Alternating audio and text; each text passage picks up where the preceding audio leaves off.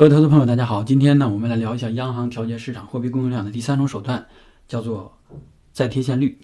之前呢，我们已经讲了两期关于央行调节市场货币供应量的。第一个呢，讲的是正回购、逆回购；第二个讲的是说存款准备金率。感兴趣的朋友可以回去再听一下。今天我们讲第三种。要想弄清楚这个再贴现率呢，我们得往前推，推到这个贴现率。要想弄清贴现率，我们再往前推一步，要讲这个承兑汇票。承兑汇票按照这个出票人的不同呢，可以分为银行承兑汇票和商业承兑汇票。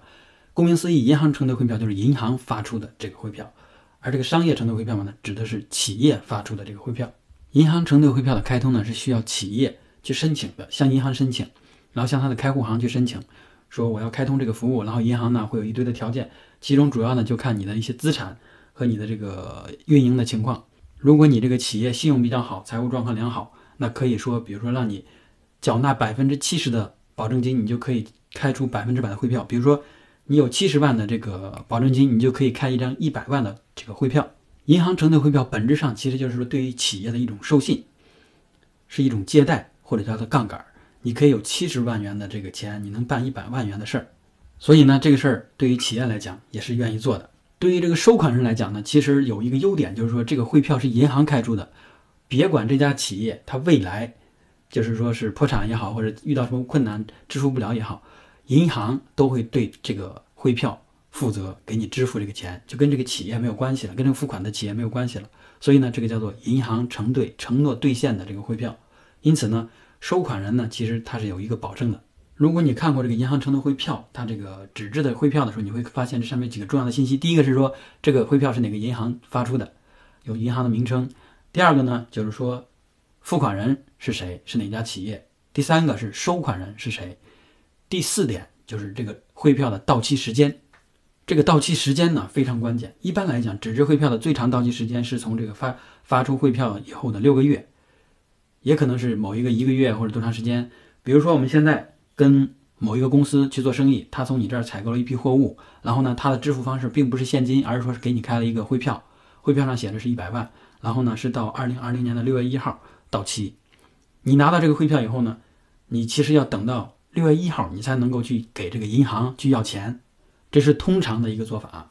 但是呢，如果你现在比如说你缺钱，你拿到这个汇票以后，你可以怎么办呢？你可以说我直接拿到汇票去找银行，说你现在给我兑现这个汇票，你给我钱。银行说。这个汇票到期时间还没到呢，就跟定期存款一样，还没到那个时间呢。我现在不能够给你这个票面上的这些这个钱，但是呢，我可以给你打一个折扣，比如一百万的，我现在给你九十五万。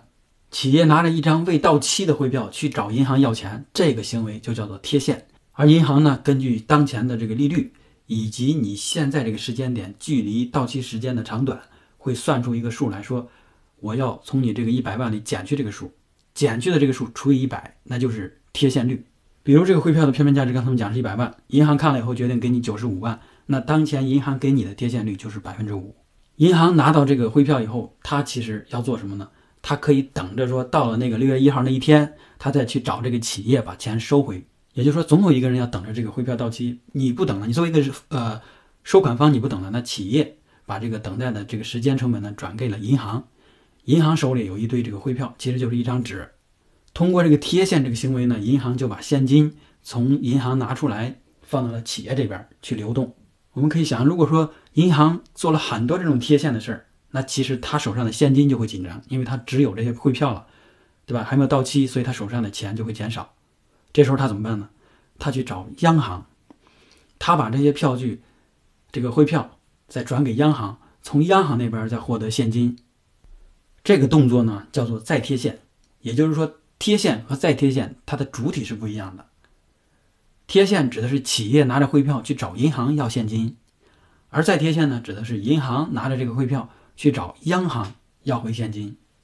银行把这个汇票给了央行，央行一看说这是一百万的，好，我现在呢给你九十八万，少给的那两万除以一百万，那就叫做再贴现率。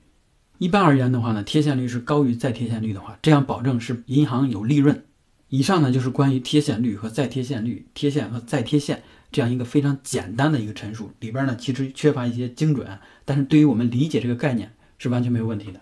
好，我们弄懂了这个概念以后呢，我们可以从央行的角度想一想，比如现在市场上缺钱了，那我们怎么办呢？我们可以说是这个鼓励银行来给你进行再贴现，也就是说你拿出一笔资金来用于再贴现，扶植银行的这个资金的回笼。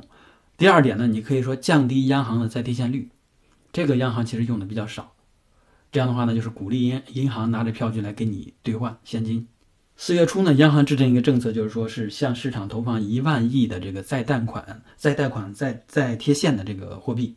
但是呢，对于再贴现率呢，其实没有一个约定，没有说是降还是说升。为什么呢？因为现在其实大家都知道市场上的钱真的是太多了，所以他把这个钱。定向的用于再贷款、再贴现就可以了。至于说利率、再贴现率这个高低呢，其实是根据需求来调整的，给自己留了一个空间。好了，今天呢我们就讲到这里，感谢大家的收听。